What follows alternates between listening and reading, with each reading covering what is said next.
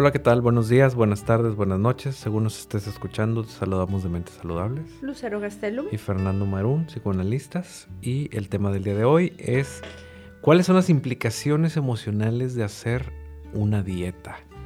Las dietas, pues bueno, tienen implicaciones emocionales, tienen implicaciones psicológicas, mentales, neurológicas, físicas, sociales, de todo.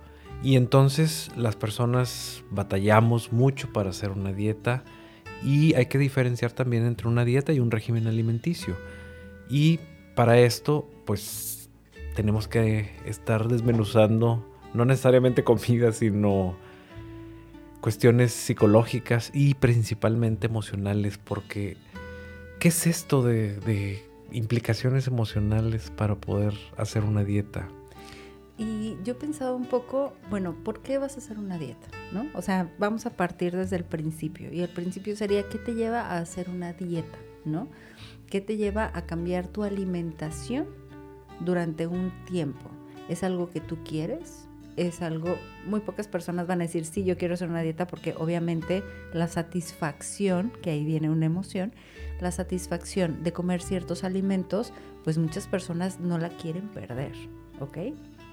Pero bueno, es un placer y nadie quiere perder un placer. Bueno, y es un placer primario, primario desde el nacimiento. O sea, el bebé nace y lo primero que disfruta es comer del pecho de la mamá o la mamila y que llegue la leche a su estomaguito y que se sienta saciado y que empiece a tener ese contacto con la vida, con la realidad. Por eso es tan, tan, tan difícil hacer una dieta. Claro, y está asociado desde ahí a la emoción, porque la leche en el bebé con el pecho materno no viene sola, viene acompañada de afecto, de abrazos, caricias, cariños, protección, y desde ahí el alimento, aparte de placentero, viene con este extra que es todo este sentido de protección y de amor que nos profesan nuestras madres y por lo tanto en nuestra mente inconsciente primaria, primitiva, está guardada esta información en la cual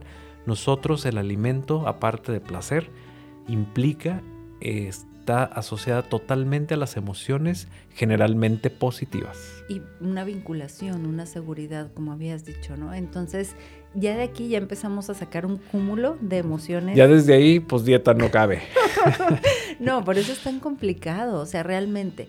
Pero si tú te vas al por qué hacer una dieta y de pronto hay situaciones que no tienen tanta fuerza para ti de por qué es una decisión, por ejemplo, si tu salud está bien y si es como que, ay, pues quiero bajar dos kilitos para ponerme el vestido para la graduación o para la boda o para la cena importante, lo que sea.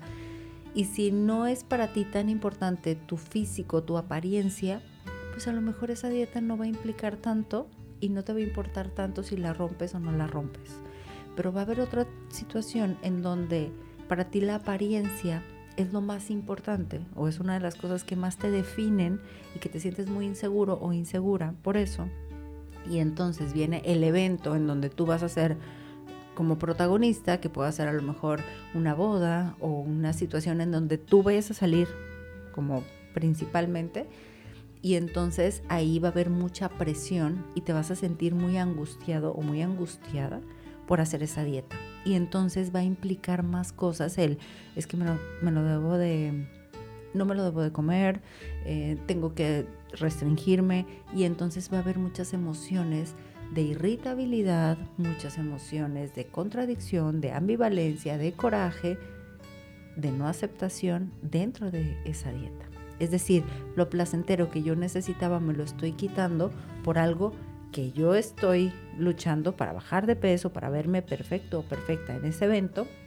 Y entonces todo eso va a traer muchas situaciones de irritabilidad que va a ser muy importante que cuando una persona esté en dieta, va a estar más irritable. O sea, una persona porque va a tener restringido este placer y realmente va a ser difícil lidiar con las cosas. Y de pronto la pareja, los hijos, la hermana, la amiga está en dieta y le decimos, oye, fíjate que no sé qué, ni me digas. perdón, ¿qué dije? No dijiste nada inadecuado, pero esa persona estaba irritable porque está pasando por un momento difícil, está teniendo que dejar algo que le encantaba por un sacrificio porque quiere llegar a un peso ideal. Y ahí hay una emoción y a través del tiempo esta emoción cansa. No puedo estar irritable por tres meses.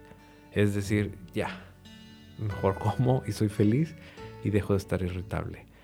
Otra situación que puede ser es, vamos, va a depender mucho también de la etapa de vida que estemos viviendo. No es lo mismo la niña de 15 años, el muchachito de 15 años que quiera ponerse a dieta por algo en específico, alguna, eh, pues algo más físico de poderse ver bien, para quedar bien con los demás o para que le quede cierto tipo de ropa y la moda, etcétera, a una persona 40, 50, 60 que tenga que ponerse a dieta eh, por, salud. por salud y no porque realmente quiera. Y entonces, al verse restringidos en este tipo de situaciones, pues obviamente que genera reprimir ciertas emociones en las cuales ya no van a poder eh, disfrutar o, gozar. Bueno, y es que ahí se juntan dos cosas. Una es la dieta y la otra es el duelo de la salud. O sea, una persona, por ejemplo, con diabetes, hipertensión, problemas del hígado, cualquier otra situación, que el médico les indique que hay ciertos alimentos que no deben de comer o que tienen que bajar el colesterol o cualquier otra cosa, también empieza una tristeza y un enojo y un coraje porque hay un duelo por la salud, más la restricción alimenticia. Entonces, digamos que en las personas que traen una situación de salud más la dieta, es más complicado hacer a la dieta, hay más implicaciones. Y hablando de cuestiones de salud, bueno, esto es física, pero cuestiones de salud mental, hay personas que están deprimidas y las comen carbohidratos y los carbohidratos hacen que te sientas este subidón de azúcar y entonces te sientes momentáneamente muy feliz en lo que se digiere todo esto, te vuelves a caer a tu propia depresión y vuelves a comer otro carbohidrato y te vuelves a sentir bien y vuelves a comer. Y entonces no pueden dejar de comer y no pueden empezar una dieta precisamente porque la depresión que está escondida detrás, y ni tan escondida, la depresión que viene detrás de todos estos carbohidratos no permite que dejes de comer porque es lo que te mantiene o lo que te está manteniendo en, este subidón emocional como una manera de, no sentirme deprimido, pues me siento eufórico con estos carbohidratos que estoy comiendo. Por lo tanto, estamos hablando de la cuestión, la ligazón emocional entre la comida y también un, trastorno depresivo, en este caso. Bueno, y hablando de trastornos también, ¿qué implicaciones emocionales hay para un jovencito o una jovencita, a veces no tan jovencitos, que pasan por trastornos alimenticios? O sea, qué situaciones tan difíciles para una persona que tiene anorexia, bulimia. O comedor compulsivo. Entonces, porque hay cuestiones en donde ellos no lo pueden controlar. O sea, realmente no es algo voluntario, es algo que em, la mente, digamos que a veces los lleva a eso. No es como que, ah, ya no comas o eh, come un poquito. La mente les juega como en su contra y realmente es difícil para ellos y para ellas, que normalmente son más mujeres que hombres las que viven esto, pero no es exclusivo. Y entonces hay que entender que ahí también hay un sentimiento o una emoción de qué? De impotencia, de no puedo hacer nada, de qué voy a hacer, de me siento perdido, me siento perdida en esta dieta porque no la puedo hacer, o sea, no la puedo hacer. Y muchas veces son los que más abandonan este tipo de, de regímenes, ¿no? Entonces, tanto la salud puede ser un duelo para esto, como la salud física, como la salud emocional, en cómo nuestras emociones vienen implicadas aquí, ¿no? Y esto que decías tú, hay que ver la etapa en la que se está viviendo esta dieta y para qué se está viviendo esta dieta, ¿no? Claro, también hay otras circunstancias donde, ¿qué implica que baje de peso yo? Implica que me voy a ver entre comillas mejor o bien. Y eso va a poder atraer a, gente que pudiera ser posible pareja. Y entonces también me puedo proteger. Eh, estando en sobrepeso o en obesidad me protejo de que no se me acerque absolutamente nadie. Y no digo que, que no se puedan acercar sino está ligado. Porque hay personas con sobrepeso y obesidad que tienen su pareja y son muy felices y qué bueno y qué padre. Pero pero en algunos, casos implica que, que qué miedo que pueda yo tener a alguien que se acerque a mí en otro plan, que no sea el de amistad, sino que sea de pareja, que yo le pueda gustar a alguien, que pueda sentirme deseado o deseada por alguien. Y eso tiene que ver con un conflicto para mí, por lo tanto puedo permanecer en sobrepeso, en obesidad, para que no poderme enfrentar a ese conflicto emocional que no tengo resuelto. Y también, ahorita que hablabas de esto, me recordaste a Freud. Vas a decir, ¿qué? ¿Qué, tiene que ver esto Freud? Bueno, en el sentido Freud que tiene él que ver hablaba, sí, de hecho sí, eh, hablaba de las personas que que no pueden triunfar. O sea, esas personas que están... Sí, en este artículo de los que fracasan al triunfar. Así es. Eh, ¿Por qué? Porque sienten que un éxito es algo que no pueden tener. Entonces hay un autosabotaje mayúsculo. Entonces, aun cuando ellos puedan llevar a cabo una dieta, tengan la voluntad y todo, inconscientemente se autosabotean y no lo logran. ¿Por qué? Porque de una otra manera ellos sentirían que es algo inadecuado inconscientemente, ¿ok? Esto no lo, no lo podemos ver tan directamente en los casos, sino a través del análisis, en donde, oye, he intentado esta dieta, esta, esta, esta, y no me funciona. No, no es la dieta, es tu inconsciente. Tu inconsciente está llevándote a ese lugar porque necesita tenerte en ese lugar de fracaso. No puedes triunfar. Inconsciente. Inconscientemente, claro. O sea, eso no se llega a aceptar si no es a través de un análisis, ¿no? Claro, y también otro caso que se me viene a la mente sería todas estas personas que al final, y no al final de su vida, sino ya avanzada su vida, el único placer que se permitieron fue precisamente la comida. Y entonces en su relación de pareja, pues a lo mejor no existe o no es buena, en sus relaciones sociales, pues es muy disminuida o simplemente no hay. En su, en su relación laboral pues trabaja porque tiene que trabajar y no le motiva nada. Y entonces se va reduciendo todo como un embudo hasta llegar a que mi único placer en la vida, que está generalmente todo concentrado ahí, es la comida. Entonces, todos los placeres, no hay una distribución de los placeres, porque hay problemas emocionales que no se pudieron enfrentar, que no se pudieron resolver, y lo único que me quedó fue la comida como placer.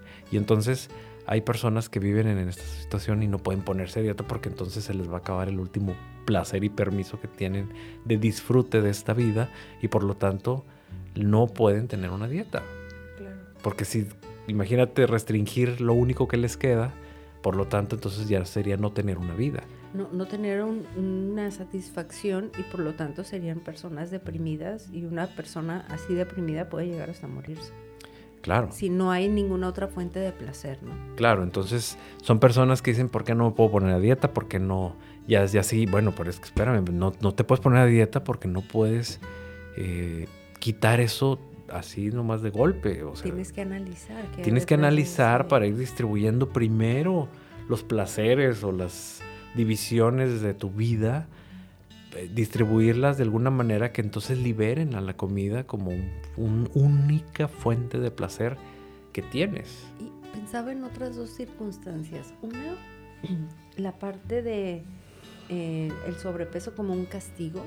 O sea, él hice algo muy grave y entonces merezco castigo y entonces el castigo que me impongo es como todo este peso que traigo. Digo que hay muchas situaciones en cada caso, ¿eh? podemos sacar miles, pero Em, y no quiere decir que porque haya sobrepeso es porque traes una culpa cargando y un castigo o una penitencia en ese peso. Y la otra son las lealtades, ¿no? Y las lealtades cuando es que me llamo igual que la tía fulanita y entonces la tía fulanita siempre fue gordita y le gustaba hacer comida y le gustaba no sé qué y hay una lealtad extraña con esa tía y entonces resulta que ahora yo no puedo bajar de peso, ¿no? Entonces, y esas cosas no se ven directamente, ¿no? Claro. Entonces, va a haber muchas circunstancias. Aquí la parte sería, ¿qué es lo que está pasando en tu caso específico de por qué es difícil hacer una dieta? ¿Y qué sentido también tendría hacer una dieta? ¿Hasta dónde te vas a ir como a la parte restrictiva, estricta, de no voy a comer ni un chocolate o vas a tener cierta moderación? ¿No? Porque también podemos entrar en una parte perfeccionista en donde ni un gramo de carbohidrato y tampoco es Que sano, también se convierte en un trastorno de la alimentación. Claro. También hay personas que tienen que entender, ser conscientes de cuál es su complexión. Hay familias enteras genéticamente que su complexión no es delgada y buscan a fuerza y forzan, Se operan. se operan y hacen cada cosa, digo, con todo respeto, pero hacen cada cosa o cada extremo que se desnutren a veces porque no entienden que el bajar de peso implica para ellos, de acuerdo a su complexión, porque hay familias enteras que tienen una complexión robusta, grande, que, que- hasta cierto punto van a poder bajar porque su- su complexión así es. Entonces también hay que revisar familiarmente, genéticamente, pues de dónde venimos cada quien, porque pues si vengo de una familia con una complexión grande, pues más difícil va a ser. Y, y entonces si no entiendo esto, si no acepto esto, entonces voy a estar forzando una dieta. Y obviamente pues que una dieta forzada no es tampoco para estar sufriendo tanto, Y ¿verdad? vas a forzar un cuerpo que después no te va a funcionar. Y después vienen los rebotes. Muchas, muchos de los rebotes tienen que ver precisamente con la, con la descompensación emocional, que solo aguanta un poquito de tiempo en lo que adelgazas y todo, pero después de tiempo también viene el rebote porque la problemática emocional no se resolvió y lo que, lo que la comida eh, suplía, pues lo vuelves a tener y lo vuelves a hacer porque el patrón de conducta se vuelve a, a- a restaurar, a reinstalar y vas a seguir. Y entonces viene lo que es este, esta parte de, de rebote, mientras el origen de la no dieta o, de la, o del no poder bajar de peso a pesar de una dieta, entonces tiene que ver con cuestiones de, de emociones y de conflictos psicológicos.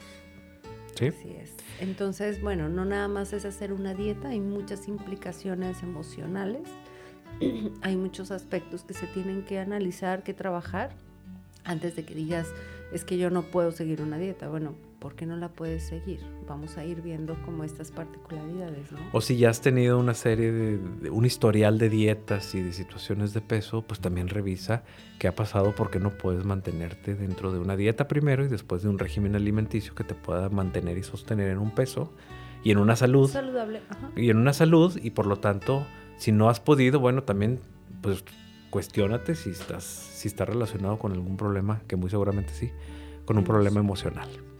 Bueno, vamos a dejarle aquí todas las personas que quieran una consulta presencial en, en alguno de nuestros consultorios en Monterrey, su área metropolitana.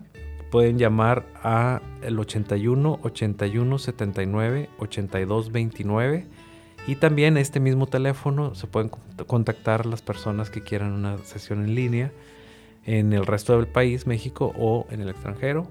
O también nos pueden localizar en En Facebook eh, estamos como Mentes Saludables y en Instagram como arroba Mentes Saludables MX. Muy bien, pues gracias. Gracias a ti, Fernando. Nos Hasta vemos. pronto. Bye.